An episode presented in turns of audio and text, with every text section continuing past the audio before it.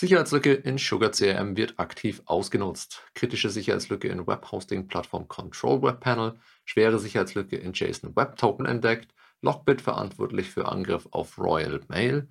Neue Abgruppe Dark Pink entdeckt. Europol schließt Callcenter von Kryptobetrügern und Kryptobetrugsopfer erhalten 17 Millionen Dollar Entschädigung.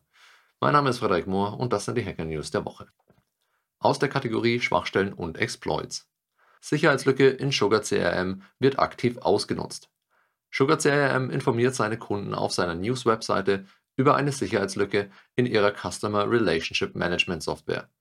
Die Schwachstelle mit der Bezeichnung CVE 2023-22952 soll laut einem Bericht von Sicherheitsforschern auch schon aktiv ausgenutzt worden sein. Betroffen sind die Softwarelösungen Sugar Cell, Serve, Enterprise, Professional und Ultimate. Allerdings soll die Schwachstelle keine Auswirkung auf Instanzen haben, in denen Sugar Identity aktiviert ist. Eine erfolgreiche Ausnutzung kann es einem entfernten und authentifizierten Angreifer ermöglichen, beliebigen Code auf dem System auszuführen, was durch eine unsachgemäße Eingabevalidierung verursacht wird. Die Schwachstelle kann durch das Senden einer speziell gestalteten Anfrage mit den E-Mail-Templates ausgenutzt werden. Sugar CRM empfiehlt seinen Kunden, die Patches dringend zu installieren. Kritische Sicherheitslücke in Webhosting-Plattform Control Web Panel. Eine Sicherheitslücke im CentOS Web Panel könnte es einem Angreifer ermöglichen, beliebige Befehle auf dem System auszuführen durch das Senden einer speziell präparierten Anfrage.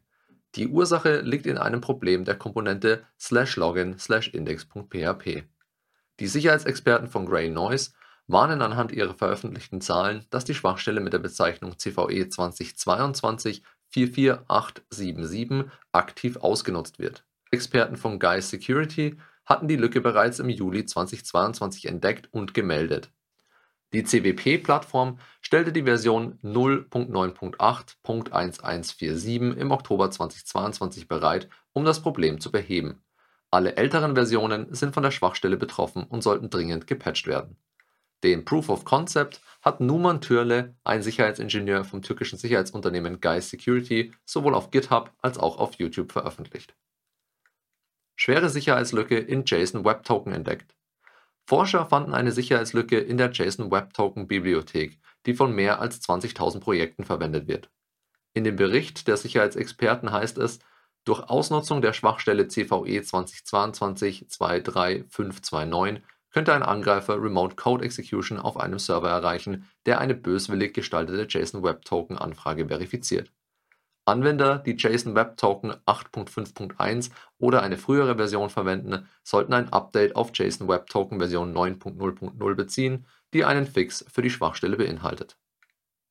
Aus der Kategorie Hackergruppen und Kampagnen. Lockbit verantwortlich für Angriff auf Royal Mail. Laut Informationen der britischen Tageszeitung The Telegraph ist die russische Ransomware-Bande Lockbit für den Angriff auf die Royal Mail, dem nationalen Postdienst des Vereinigten Königreichs, verantwortlich.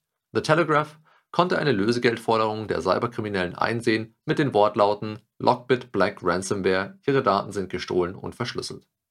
Die Cyberkriminellen verschlüsselten Software auf den Maschinen, die für den internationalen Postversand gebraucht werden. Die Cyberattacke legte den Postdienst für das Ausland lahm.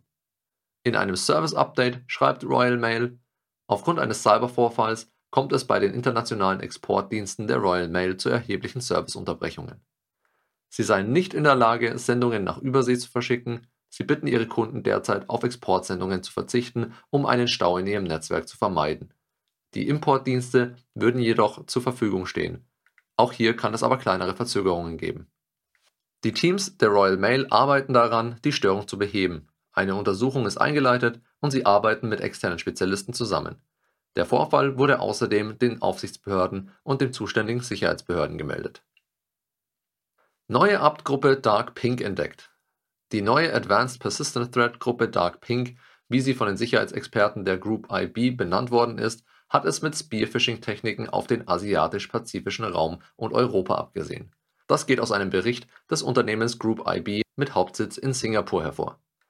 Dark Pink startete Mitte 2021 mit seinen Aktivitäten, welche bis Mitte 2022 stark anstiegen. Auch chinesische Sicherheitsexperten entdeckten die kriminellen Tätigkeiten der neuen Abt-Gruppe. Sie bezeichnen die gleichen Angreifer als CyVC-Gruppe in ihrer Analyse. Bisher wurden sieben Angriffe von Dark Pink bestätigt und aufgedeckt. Der Schwerpunkt der Angriffe lag auf den Ländern in der Asien-Pazifik-Region, allerdings haben die Bedrohungsakteure auch ein europäisches Ministerium zum Ziel ihrer Angriffe gemacht. Zu den Opfern der neuen Abt-Gruppe gehören zwei militärische Einrichtungen auf den Philippinen und in Malaysia, Regierungsbehörden in Kambodscha, Indonesien, Bosnien und Herzegowina sowie eine religiöse Organisation in Vietnam. Ein erfolgloser Angriff betraf eine staatliche europäische Entwicklungsagentur mit Sitz in Vietnam. Die Angreifer nutzen neue Taktiken, Techniken und Verfahren, die man bei Attacken von anderen Gruppen eher selten sah. Dark Pink setzt ein spezielles Toolkit ein, um geheime Dokumente aus den Netzwerken von Regierungs- und Militärorganisationen zu stehlen. Teil des Toolkits sind Komponenten wie Telepowerbot, Kamikakabot sowie Cookie- und C-Tealer Information Stealer. Bemerkenswert ist die Tatsache, dass Darkpink in der Lage ist, selbst USB-Geräte zu infizieren, die an kompromittierte Computer angeschlossen sind, um sich Zugang zu Messenger-Programmen auf befallenen Computern zu beschaffen. Laut Hinweisen geben sich die Angreifer als Bewerber auf offene Stellen aus, die sie zuvor gezielt aussuchen. Der Hauptvektor der Abt-Gruppe sind die zielgerichteten Spearphishing-E-Mails getarnt als Bewerbung. An dieser Stelle möchten wir gerne eine Passage aus der Analyse der Forscher zitieren die Bedrohungsakteure, die hinter Dark Pink stehen, waren mit Hilfe ihrer maßgeschneiderten Toolkits in der Lage, die Verteidigungsanlagen von Regierungs- und Militäreinrichtungen in einer Reihe von Ländern in der APEC und europäischen Region zu durchbrechen. Die Dark Pink-Kampagne unterstreicht einmal mehr die massiven Gefahren, die Spearphishing-Kampagnen für Unternehmen darstellen, da selbst hochentwickelte Bedrohungsakteure diesen Vektor nutzen, um sich Zugang zu Netzwerken zu verschaffen, und wir empfehlen, dass Unternehmen ihre Mitarbeiter weiterhin darin schulen, wie sie diese Art von E-Mails erkennen können. In unseren Schulungen erklären wir deinen Mitarbeitern, wie wichtig ihr Beitrag ist, um den Schutz des Unternehmens zu gewährleisten. Damit sie diesen Beitrag leisten können, bringen wir ihnen das Thema IT-Sicherheit anhand von realen Beispielen, Angriffen und Betrugsfällen näher und zeigen anhand dieser Fälle, worauf sie im Arbeitsalltag achten müssen. Kontaktiere uns direkt und mach einen Termin mit uns aus. Wir stellen dir gerne unsere Lernplattform und unser Schulungskonzept vor. Du erreichst uns über unsere Webseite oder via kontakt at lastbridge.com. Und jetzt zurück zu den News.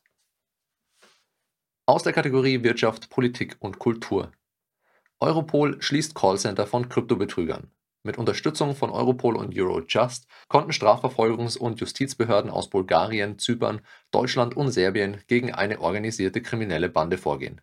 Die kriminellen Anbieter in Anführungsstrichen verleiteten deutsche Opfer dazu, über 2 Millionen Euro in fingierte Krypto-Investment-Websites zu investieren. Die Betrüger köderten ihre Opfer mit Hilfe von Anzeigen in sozialen Netzwerken, wo sie vermeintlich außergewöhnliche Investitionsmöglichkeiten in Kryptowährungen anboten.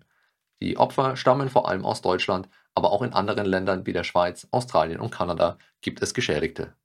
Die kriminellen Banden operierten über Callcenter in Bulgarien, Zypern und Serbien, welche im Rahmen des sogenannten Action Days geschlossen werden konnten. Bei dem Zugriff der Behörden wurden 15 Menschen verhaftet, 261 Personen befragt und 22 Orte durchsucht.